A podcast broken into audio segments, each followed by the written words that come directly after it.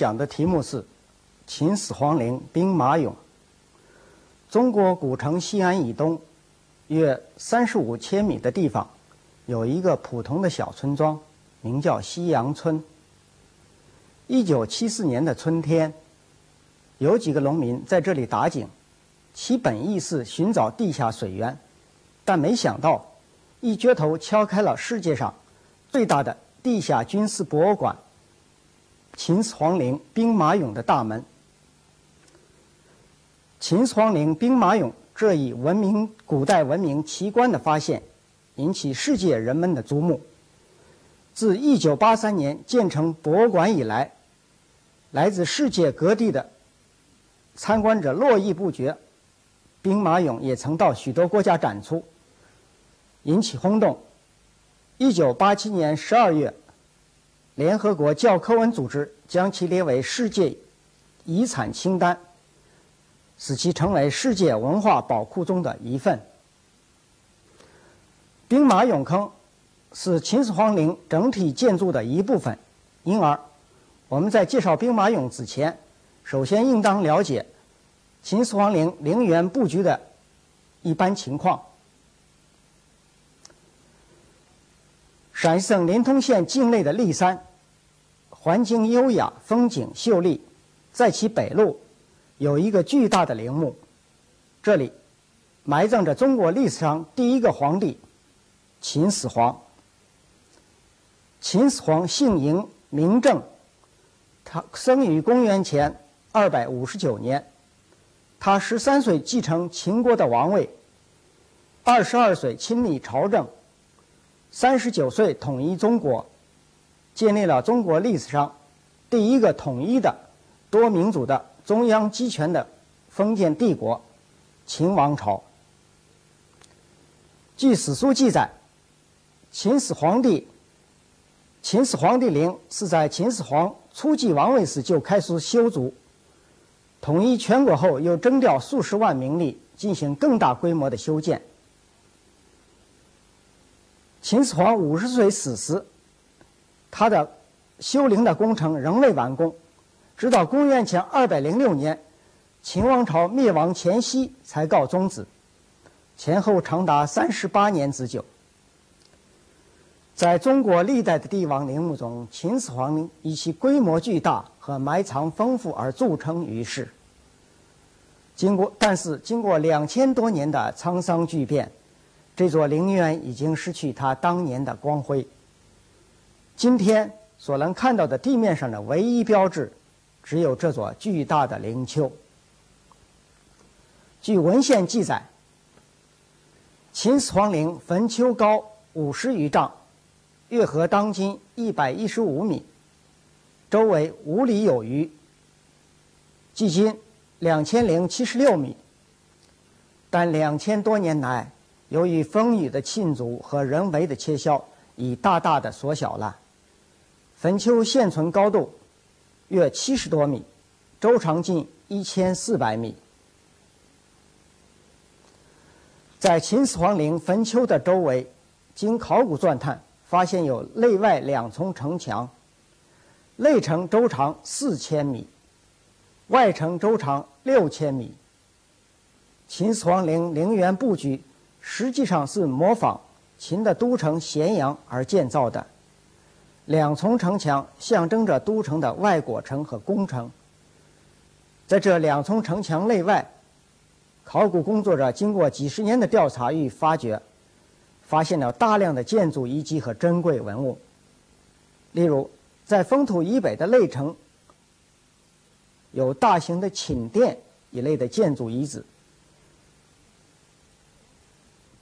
这个建筑遗址是专为供奉和祭祀秦始皇陵而修建的。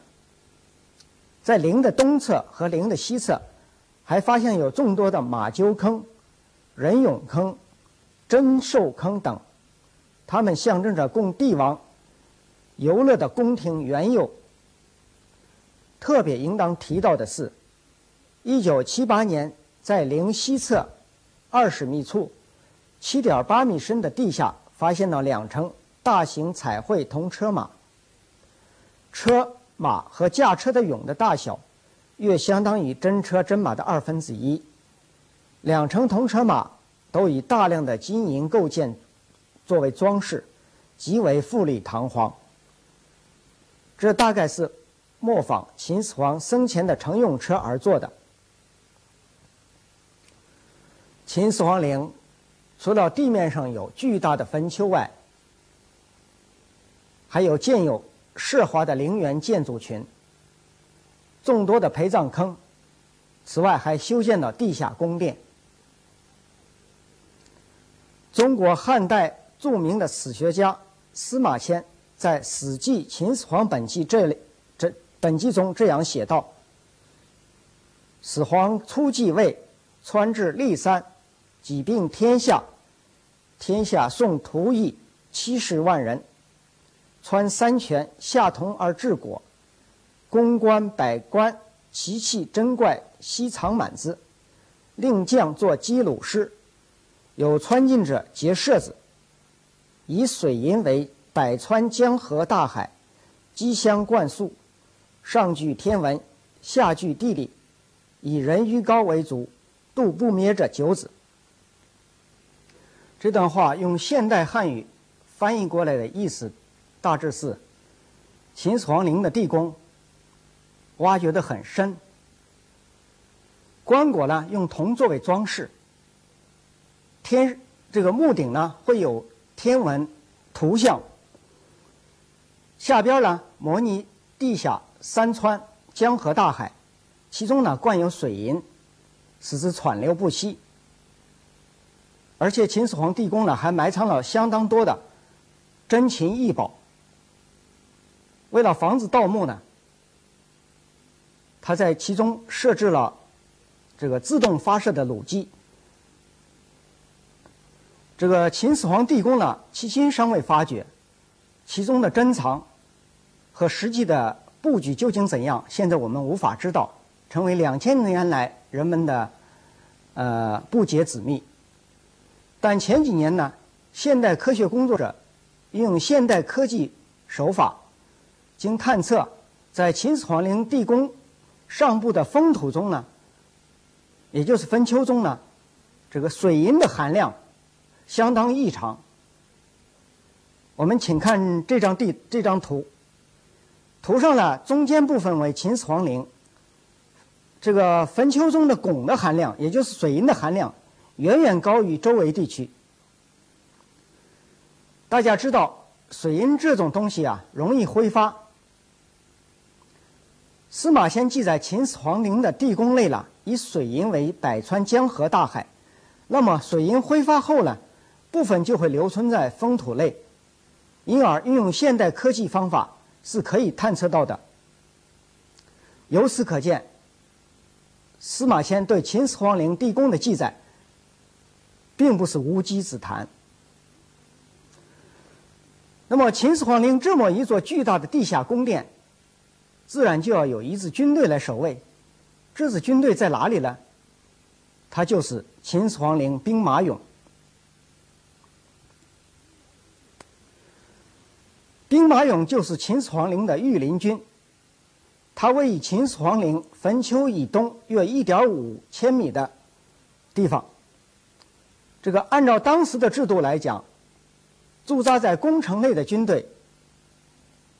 就是，也就是说，驻扎在皇宫里的军队叫做禁卫军，而驻扎在都城里的军队叫做屯卫军，而驻扎在都城以外的军队呢，叫宿卫军。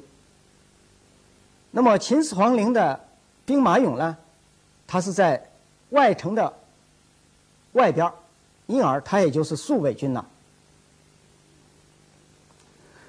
这个兵马俑坑呢，一共发现有四个，其中一个呢。是尚未建成的空坑。这三个兵马俑坑呢，一号坑最大，东西长二百一十米，南北宽约六十米，总面积约一万三千平方米。二号坑呢呈曲尺形，总面积约六千平方米。三号坑较小，平面呈袜字形，约五百二十平方米。这三个兵马俑坑呢。根据当时的军队的排列情况，一号坑呢为右军，是以步兵为主体的大型军阵；二号坑呢是左军，是以战车、骑兵、步兵混合编组的大型军阵。未建成的这个坑呢，可能是原来意义中的中军。这个三号坑呢为指挥部，古代称为军墓。兵马俑坑呢规模宏大，总面积约两万零七百八十平方米。目前发掘工作还正在进行中。从出土的兵马俑的排列密度估算，三个俑坑埋藏有战车一百三十多乘，驾车的陶马五百余匹，骑兵的鞍马一百一十六匹，车兵、骑兵和步兵俑。将近八千件，他们步伍严整，排列有序，是秦国带甲百余万、车千乘、七万匹强大军队的缩影。这些兵马俑塑造的如同真人真马一般大小，兵俑的身高呢都在一点八米以上。他们一个个昂首挺胸，目视前方，手执兵器。英姿勃勃，似乎一声令下就可以呼啸而出。我们现在看到的这些兵马俑，一个个岿然伫立，神采奕奕，但是他们刚出土的时候却不是这个样子，而是被火烧过、被打碎过、被泥土掩埋着。他们饱尝了两千多年肢体破碎的痛苦。在黑暗中挣扎煎熬，是考古作考古工作者通过极其艰辛的劳动，才得以让他们重返人间。这个兵马俑坑呢，经过它的种种迹象表明呢，是经过大火烧过的。据史书记载，在秦代末年，齐军攻入秦都咸阳，项羽呢一把火烧了咸阳宫。当时的大火三月不灭，因而秦始皇陵和兵马俑呢，也自然不能幸免。大火过后了，俑坑塌陷，后来又累经扰动，所以兵马俑出土的时候呢，已破坏的相当严重。考古工作者经过十分细心的发掘，然后在数以万计的碎片中找出原来的个体。然后加以拼接、粘对、复原，因而才成为我们现在所看到的这个样子。兵马俑坑中呢，有步兵、骑兵和车兵。步兵是秦国军队的主体，在兵马俑坑数量，兵马俑坑中数量也最多。秦俑中呢，有指挥作战的军力俑。也就是人们常说的将军俑，有整装待发的士兵俑。他们呢，或披着铠甲，或者著战袍，其姿势呢，或是站着，或是蹲着。手中呢，有的支戈，有的支矛，有的持弓弩，好像随时要准备冲锋陷阵。将军俑呢？也就是高级军令俑，头戴鹤冠。这个冠的特点呢，冠的前半部为方形的板状，后半部分为两支，扭曲旋转成双卷的雉尾状。这个冠的不同呢，是区分秦俑等级身份的主要标志。高级军力俑又有铸铠甲和铸战袍两种。大家看这件将军俑呢，它身铸战袍。外披鱼鳞铠甲，下着紧口长裤，双目凝视，双手按剑自立，一派大将风度。中下级军力俑，也就是武官俑，头戴长冠，冠的形状像梯形的板状，梯形板状中的那有中缝着，为之。双管双板长冠，无中缝者为之单板长冠，就是双缝着了，中间有缝着了是中级军力用，后者呢是下级军力用。请看这个五官俑呢，它的体态呢比较雍容，昂首鼓腹，胡须呢上卷，目光炯炯，显示出比较威猛的气质。士兵俑与将军俑和武官俑的不同之处呢，主要是头上不戴冠，一般是梳发挽髻或者头戴软帽。这个士兵俑中呢，有重装铠甲俑和轻装战袍俑，其姿态也是多种多样。士兵俑中，多数为轻装战袍俑，不著铠甲。根据史书记载，秦军打仗时呢，十分勇猛。常常是磕头涂膝，这句话也就是说，在打仗的时候呢，不戴头盔，不穿铠甲。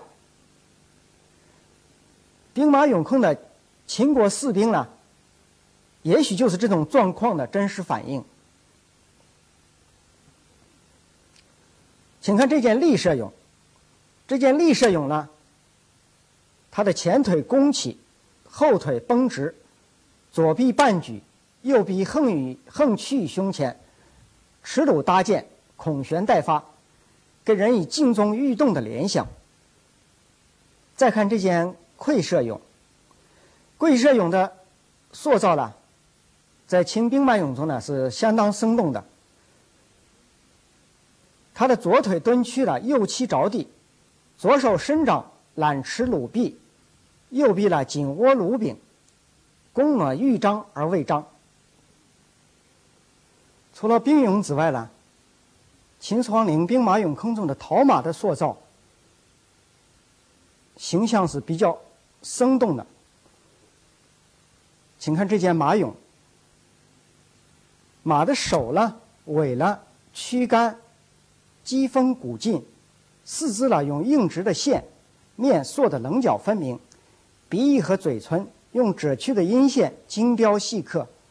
你看他双眼圆睁，双耳竖立，奋中扬尾，引颈思敏，多么威武，多么神俊！这些和真人真马一般大小的兵马俑是怎样制造出来的呢？他们是采用模塑结合，以塑为主的方法，一个个单独塑造出来的。所用的原料呢是当地的黄土。这个制作的过程大致是的：首先制作泥胚，头部、躯干、四肢呢分别制作，它们中间是空的，然后再拼接成完整的个体。待晾个半干之后呢，再进行五官、头发、衣服等细部的塑造和刻画，然后等彻底晾干以后呢，再入窑焙烧。陶马的制作呢，也大体是这样的。正因为兵马俑呢，是一个个单独塑造出来的，所以他们每个个体呢都独具特，特别是面部的表情呢，有严肃的、微笑的，脸有方形的、长形的，有留胡子的老兵，也有年轻的娃娃兵，而且头发、胡须的姿态呢，也是各种各样。秦俑坑出土的了步兵、骑兵和战车上呢，原来都配备有实战用的青铜兵器。随着岁月的流失了，兵器的原来的木质和粗质的柄的部分呢，都已经腐朽了，因而兵器的铜质部分呢，跌落在地上，其中有许多呢已经被后人拿走。目前呢，秦俑坑出土的兵器呢。各类兵器将近四万件，有剑、戈、矛、戟、弓、弩、箭头等。兵器中的剑、矛，有的历经历经两千多年，至今仍寒光闪闪，毫无锈迹。根据测定呢，这是因为在兵器表面进行了割研氧化处理的缘故。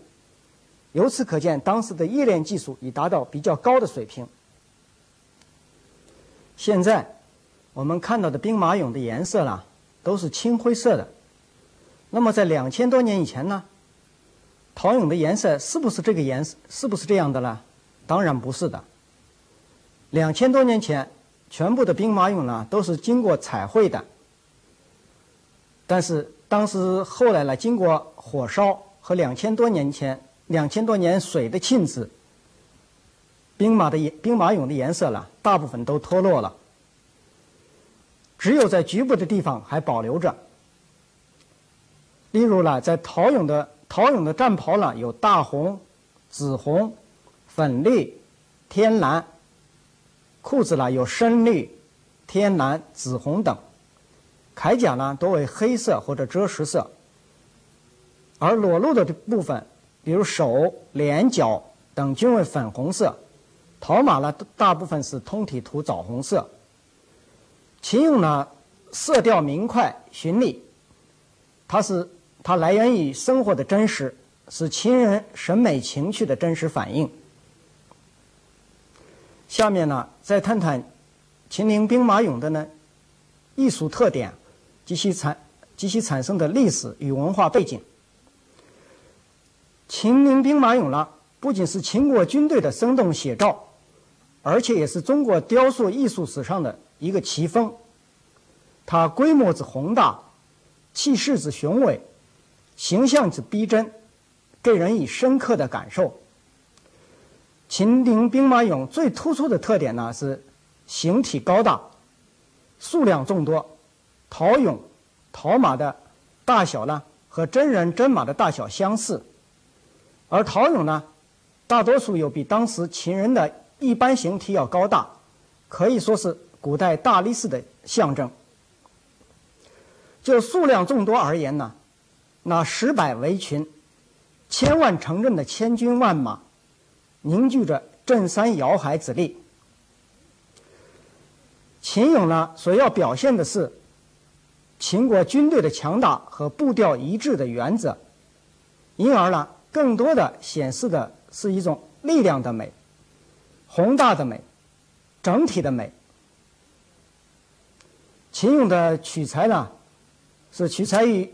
秦军将士的形象，它来源于生活的真实，因此呢，在不破坏不破坏整个主题精神的原则之下呢，也突出了个性的美，塑造出了不同身份、不同年龄、不同姿态、不同性格的多种人物形象。在艺术风格上呢，它是写实的，但也恰当的运用了。夸张和概括，在艺术手法上，把圆雕、浮雕、线雕和彩绘有机的结合起来，取得了雕塑与彩绘相得益彰的艺术魅力。秦俑大型群塑，在艺术风格上和艺术技巧上都开创了该开创了新的境界。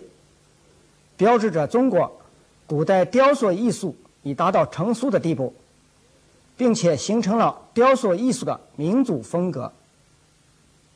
秦俑呢，作为中国雕塑艺术的一个里程碑，它的产生呢不是偶然的。早在中国的新石器时代，在中国大地上就已经产生了发达的彩陶艺术和玉雕艺术。陶俑的塑造呢，也已经出现。商周时期，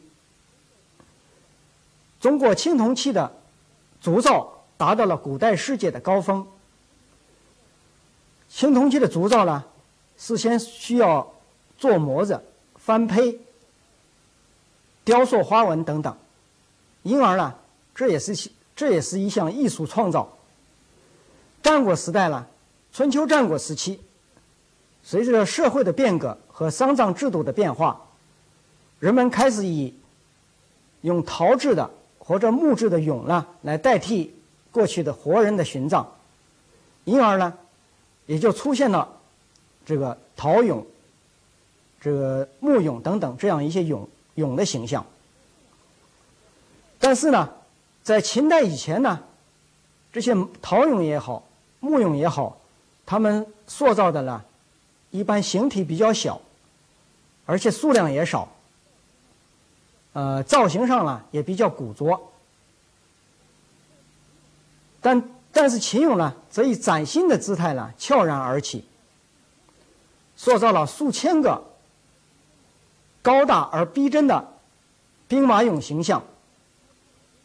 从而开创了中国雕塑艺术史上大型群塑的先河。兵马俑的产生呢，不是偶然的，它是中国秦代以前数千年文明传统传统文化的积淀，是文明发展的必然结果。当然，秦俑产生的历史成因呢？还在于秦始皇这个特定历史人物的出现。兵马俑的主要责任呢，在于忠实的护卫那不可一世的王陵，使其在命丧黄泉之后呢，仍然握有强大的军队。作为秦俑呢，他之所以要求在规模、真实程度上达到如此高度，这除了从事塑造的千百个艺术家。